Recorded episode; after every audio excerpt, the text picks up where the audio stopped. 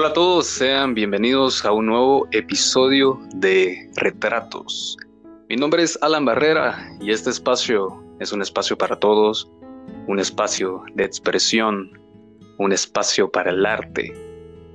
Hemos dado inicio en este podcast con un segmento literario, por lo tanto escucharán las voces de grandes amigos, colegas y escritores en la escena literaria en Guatemala moderna. Ese es el caso de nuestro episodio el día de hoy. Mi invitado, además de ser un excelente escritor, con una narrativa moderna, sutil y madura, es además una excelente persona que tuve el gusto de conocer virtualmente a, través de varios eventos realizados de recitales y de spoken word. Hoy escucharemos acerca de su conocimiento y presencia en la literatura chapina. Hoy estamos con Jonathan Olivares. ¿Qué tal, Jonathan? ¿Cómo estás? Eh, ¿Qué tal, Alan? ¿Cómo estás? Bueno, eh, muchas gracias por esa increíble presentación que me das. Eh, creo que también tiene bastantes palabras de más, pero siempre se agradece todo el apoyo. Y contame, Gracias. No, de hecho me, pareció bastante acertado mencionarlo porque me ha gustado mucho lo que he leído del trabajo. La verdad, tu, tu narrativa, tu poesía es bastante realista, bastante directa. Eso es algo que te define bastante. Estoy seguro que las personas que te leen y que van a escuchar este podcast lo saben también, que se sienten identificados después de leerte y creo que a raíz de eso viene mi primera pregunta. ¿Cómo nació ese deseo de escribir en ti? ¿Por qué empezaste en este camino? Bueno, yo empecé mucho, eh, primero con la lectura, ahondé mucho en, los sentimientos de otros autores, luego me fui al dibujo, pero no encontraba la forma de poder explicar todos los sentimientos que tenía dentro y empecé a escribir poemas pequeños, eh, con rima bastante obvia, eh, meramente realistas. Y después empecé a leer más y más autores y creo que todo este realismo que había dentro de mí empezó a nacer, a decir las cosas tal y como son. Y eso es algo que me define mucho y sí, la mayoría de la gente que me lee, creo que me lee por lo mismo, que soy una persona bastante realista y a veces muy cruda tal vez.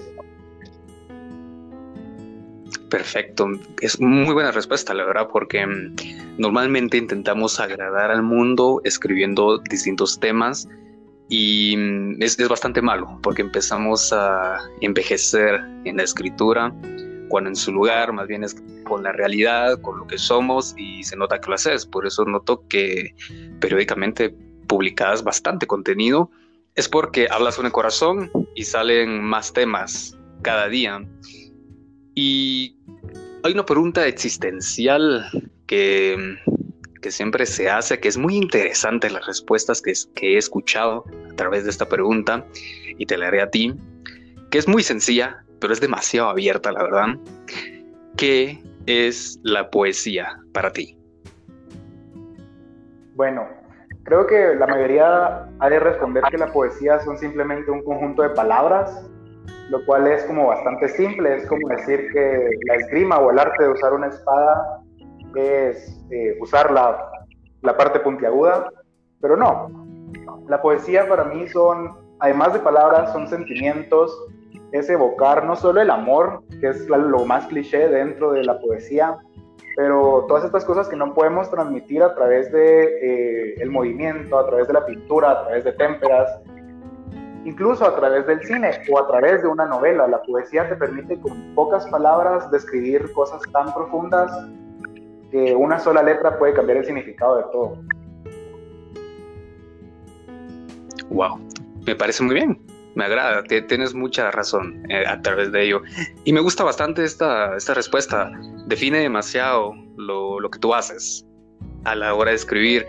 Y bueno, principalmente este espacio es dedicado para escuchar un poco del trabajo de cada autor.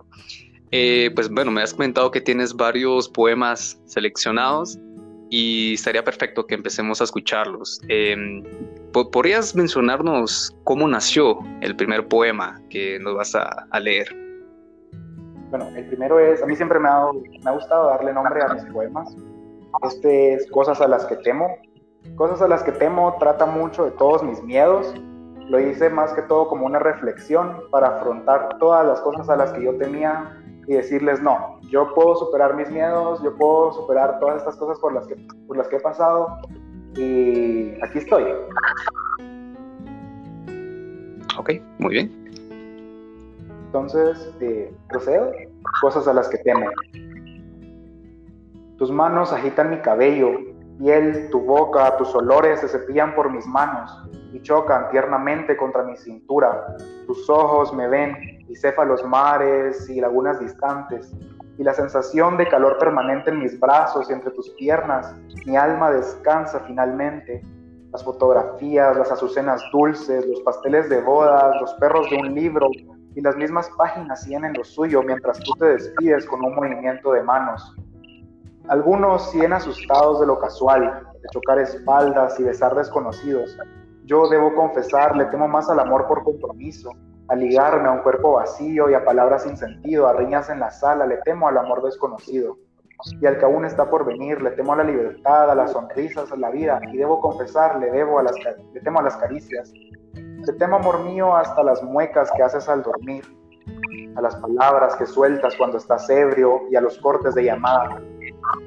A este punto hasta le temo a la misma oscuridad, a las batallas contra mis demonios internos y contra aquellos que siguen estando bajo mi cama, u ocultos tras la puerta de un viejo ropero de mamá. Le temo a las arañas que se arrastran como tú por mi cama, que devoran hombres y mujeres por igual y que dejan hilos difíciles de quitar entre las sábanas. Le temo a los payasos, puesto que en el fondo siempre me sentí como uno, un idiota que te hacía carcajear, te hacía sonreír. Le temo a los miedos, especialmente a regarla como tú lo hiciste. Y esta elegía se le dedico a todos ellos, porque como a muchos, yo a ti te puedo superar. ¡Wow! Impresionante, la verdad. Es una mezcla de muchos, muchos géneros en este poema. La verdad que lo aplaudo. Pues se puede sentir una filosofía, un existencialismo, eh, mucha experiencia, la verdad. Está, impresionante. ¿Nos, puedes explicar cómo nació, por ejemplo, este poema? Es eh, bastante, bastante abierto, eh, es como mm, una montaña rusa. Va desde una parte positiva a algo más fuerte, melancólico, lo lleva por muchas partes. ¿Cómo, cómo haces eso? ¿Cómo nació en ti? Principalmente tengo la idea de que la mente nunca ha funcionado en orden si nos damos cuenta, la mente siempre, cuando estamos pensando en algo, nos vamos, es una montaña rusa, como tú, como tú decís. Entonces, cuando escribo un poema, trato de guiarme con la mente y si siento, siento algo feliz en el primer verso, felicidad va a ser lo que van a encontrar en el primer verso. Y si, sienten, si yo siento miedo, siento dolor, eh, si me recuerdo de algo que me dolió, algo que me dio miedo, en el segundo y en el tercer verso, entonces yo lo voy a plasmar ahí. Y me gusta mucho eso porque es bastante realista, la mente no va en orden, no es que un día te amanezcas feliz y estés feliz todo el día, hay bajones, hay subidones y eso es lo que me gusta plasmar más que todo. Wow, buenísimo, es muy, muy interesante la verdad. Eh, es algo que cuesta como encontrar, llegar a, a plasmar, porque normalmente queremos escribir lo mismo, pero sin darnos cuenta que puede que estemos perdiendo una mina, una gran fuente a través de la melancolía, de la tristeza, del amor, o sea, todo puede ser algo muy profundo. Se nota que lo haces, porque este poema nos lleva por muchas, muchas fases, por muchas etapas, la verdad. Y lo aplaudo, la que está impresionante. Estoy seguro que quienes lo van a escuchar van a quedar maravillados desde el primer poema, que está muy fuerte. Y nos puedes continuar con el siguiente poema, ¿cómo está titulado? Bueno, el siguiente eh, se llama error de sintaxis. Este se me ocurrió cuando estaba estudiando y la calculadora no me dio el resultado que yo quería. Y bueno, me hizo reflexionar, siempre yo como todo un filósofo, acerca de mis amores pasados y por eso se llama error de sintaxis. Sin título, sin nombre, sin recuerdos, sin lamentos, sin contradicciones, sin imperfecciones. Aún así eras igual a los demás, sin señal de amores pasados, sin señal de amores venideros, sin señal de amor siquiera, sin señal de remordimientos, aún así eras ese casi perfecto. sin título para mis poemas, un breve sabor a melancolía que recorría mi lengua, sin nombre al que gemir durante las noches, sin recuerdos a los cuales aferrarme cuando te vayas, sin lamentos que decir, sin contradicciones a lo que cuando te presente me dirás, aún así eras igual a los demás, eras un par de sílabas puestas juntas, formando un nombre cualquiera, de cualquier lugar, no eras especial, no eras perfecto, no eras nadie, pero lo fuiste todo. wow. Cada vez, que, cada vez que leo lo que tú haces siempre me quedo maravillado y ahora poderlo escuchar, créeme que es muy bueno. Tienes un muy buen don para recitar, eh, al menos tus propios poemas, lo sabes a la perfección, definitivamente, pero tienes un muy buen tono y eso le da un, un golpe más fuerte al corazón escuchar algo así. La verdad que eh, está bastante interesante cómo, cómo llegas a ese nivel de madurez para escribir. Porque me comentabas hace cuánto fue que empezaste a escribir. Bueno, empecé a escribir de manera ya más profesional, por así decirlo, hace unos 3, 4 años tal vez. Desde pequeño escribía, pero ya hace unos 3, 4 años ya empecé a adentrarme más dentro de la poesía. Entonces sí, más o menos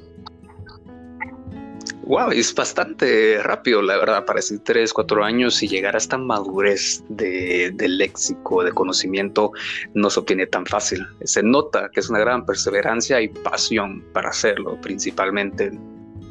Y bueno, aquí pues lo escucharán este podcast tanto personas que ya te siguen, nuevos seguidores. Eh, ¿Dónde pueden encontrar tu trabajo?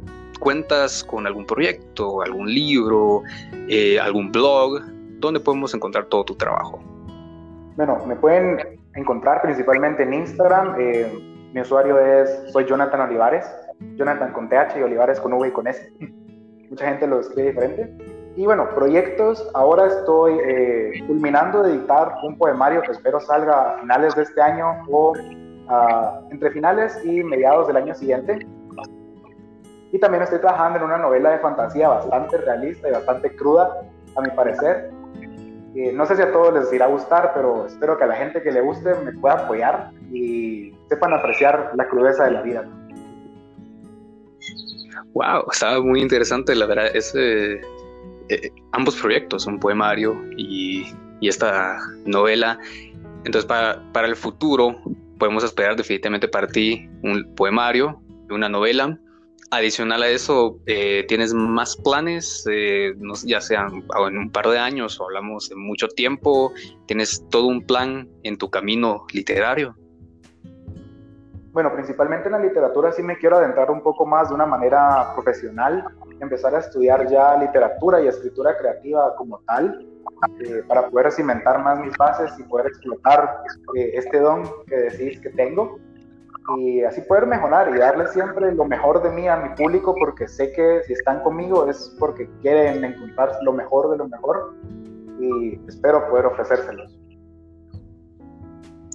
Definitivamente, y así estaremos pendientes porque seguramente hay mucho por seguir leyendo, conociendo de todo tu trabajo y esto se va a explotar, va a levantar bastante, estoy muy seguro de ello. Y hay, una pregunta que siempre me gusta hacer porque cada escritor tiene una fuente de inspiración, una técnica distinta y mm, las personas que escuchan estos podcasts, miran los en vivos, asisten a talleres, es porque quieren aprender de su autor favorito, de personas que ya están en un nivel más avanzado, como es tu caso, que definitivamente lo que haces es bastante maduro y formal, vamos a llamarlo así, tu forma de escribir. Para jóvenes escritores, personas que están empezando, ¿cuál dirías tú que es el mejor consejo? ¿Cuál es el tip para empezar a escribir?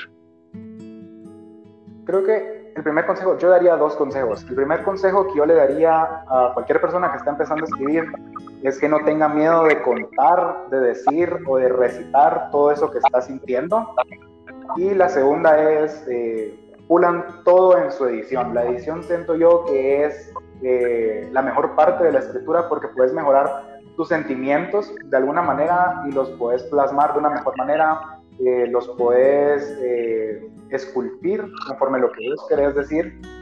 Entonces, esos son mis dos consejos. Que se expresen todo lo que puedan y en la edición traten de modelarlo para que sea lo mejor de ustedes. Es un excelente consejo, la verdad. Estoy de tu lado, de tu team, la verdad, porque es, eh, creo que son los ingredientes principales para empezar y bueno, continuar, porque nunca se deja de aprender y esos pequeños tips con los que empiezas te siguen funcionando para toda tu vida artística y seguramente vamos a ver un montón de ti en, en, todo este camino literario y aquí en Guatemala que se está levantando de una forma maravillosa. Eh, me habías comentado que son tres poemas, tienes un poema más, ¿verdad? Que podemos escuchar. Sí, entonces este es el último que tengo, se llama Inmortalidad Soy y Siento. Es un poema que, bueno, la verdad lo hice hace unos tres, cuatro días. Y escuchando bastante música alternativa. Y así nació Inmortalidad Soy y Siento, que es un poema, para mí es uno de mis poemas favoritos. Las nubes poco a poco van perdiendo los colores, las hojas ya renacen del suelo, los árboles crecen y se marchitan con el paso de los días. Forasteros se acercan por las vías del tren, un pie tras otro pie, tras otro y otro más, y luego zancadas largas que se detienen. Parsimonioso caminar, eso es lo que puedo escuchar. Ahí se alejan los forasteros por las vías, se deslizan entre las montañas frondosas y de palo verde, entre los pinos soldados y el abeto danzante me dijeron que los muertos no cantan, que el amor es ciego, que los muertos en la tumba se quedan y el amor se pierde con los recuerdos. Ahora lo comprendo, los amores ocultos entre las palabras agudas, y he vivido más vidas que un gato, mil años si contamos a la fecha. El amor es siempre el mismo, un desconocido en las vías del tren a la madrugada. Pero tras tantos amores verdaderos, las cuatro letras van perdiendo poco a poco su significado He visto tantos amores a primera vista que los ojos ya no creen en lo que veo. El corazón destruye los vínculos que creo y construye en mi entorno paredes de cristal. Estoy enfermo de los amores verdaderos, de volver a empalagarme por la mañana con los mejores mensajes hipócritas de un ser venidero. Si tan solo llevara la cuenta de cuántos han sido, recordaría un par de ellos, a otros los habría olvidado, muchos de ellos ya ni los recuerdo. Por fin logré entender quién es ese forastero, un amor superfluo, subjetivo y destructivo que destroza corazones y construye sentimientos. Sin embargo, siempre lo necesito. A veces lo único que necesito es erguirme frente al espejo y desnudarme de cuerpo y alma, sentir el sudor frío y el miedo bajar por mi espalda hasta llegar a ese punto en el que se balancea para caer contra el suelo y sentir las gotitas contra mis tobillos mientras toco mis piernas hacia arriba y hacia arriba, formando círculos distantes que poco a poco se van alejando de mí. Ver las lágrimas brotar de mis ojos, como nubes en el horizonte, sentir cómo la soledad va por poquitos echando raíces dentro de mi alma y la desesperación se adueña de mi cuerpo efímero como marioneta que un día volverá a ser un cúmulo de huesos bajo tierra oler el ansia, subir desde mis rodillas hasta el ombligo y seguir con su camino por el abdomen curvo que tengo, llegar con lentitud al hueco en el pecho que llamo corazón. Hubo noches que el agujero se vaciaba, hubo otras que lo sentía más lento, hubo noches en las que las mismas quedaban. Saborear los gritos contraídos en mi garganta y hacerse una bolita que cae mal al estómago. Con el paso de los días, la bolita se convierte en una gastritis infernal que destruye mis vísceras ¿Qué antojo tendré la mañana que se acerca? ¿Será de soledad? ¿Será de amores pasados y venideros? ¿Será de tristes y desoladas fantasías? La inmortalidad es eso, sentirlo todo y ser nada.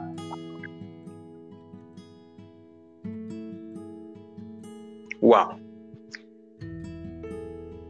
Sin palabras, la verdad, te soy honesto que hace mucho tiempo no me pasaba que sentía como tan identificado, conmovido al escuchar el tono exacto para recitar un poema. Está impresionante, la verdad. admiro mucho cómo, cómo creas esas letras. Lo haces como ver fácil, pero definitivamente no lo eres. Y estoy seguro que todas las personas escuchando este podcast finalizarán totalmente maravillados de la misma manera que yo estoy al contemplar un arte tan sincero y tan puro. Y tengo que darle muchos aplausos a través de ese trabajo. Hay el trabajo del escritor siempre mm, como que, ¿cómo decirle? Depende o viene muy de la mano con lo que leen.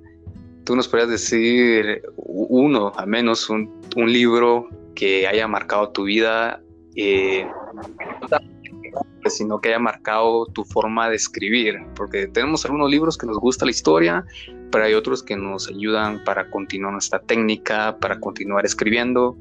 ¿Tendrás algún libro que sea así muy importante para ti? Yo diría que tengo dos precisamente. Eh, uno es un compendio, de, es un poemario editado ya post-mortem de Silvia Plath, es una mujer que admiro demasiado en mi vida.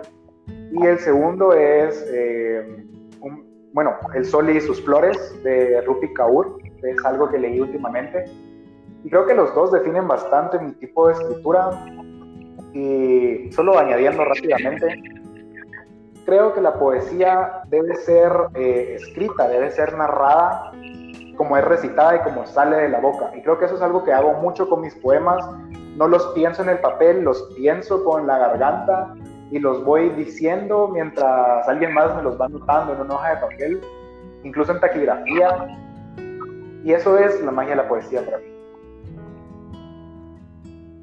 Excelente. Creo que es un detalle adicional que es muy, muy acertado y muy importante para estos días, la verdad. Creo que se ha puesto muy de moda eh, algunas páginas de frases y cosas así, pero, por ejemplo, tu escritura es lo que rescata a, todo este eh, tiempo moderno de, las frases, de, las, de los pequeños mensajes pero aquí está la poesía de calidad, la narrativa, la prosa poética que necesitamos para mantener vivo la literatura, especialmente en Guatemala.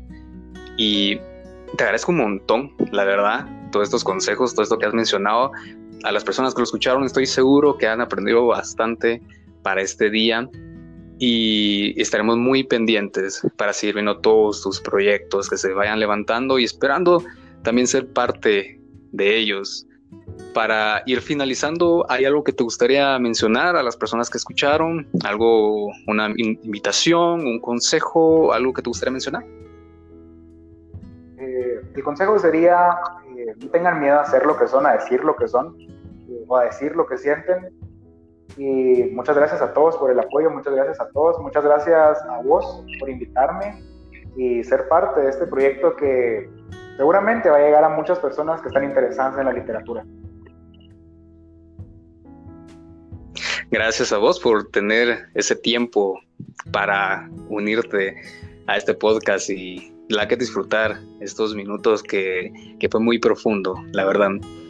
A la hora de hacer la publicación de este podcast, pues estaré poniendo tus redes para que todos puedan dar seguimiento de tu trabajo. Eh, a todos los que escucharon, recuerden, esto estará siendo posteado en mis redes, en Alan Barrera GT, tanto Facebook, en Deezer, Podomatic y YouTube. A la misma vez, eh, Jonathan lo tendrá disponible para continuar compartiéndolo y puedan disfrutar de este podcast.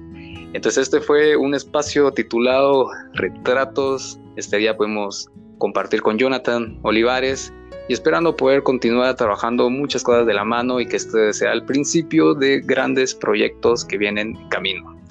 Te agradezco un montón tu tiempo, Jonathan.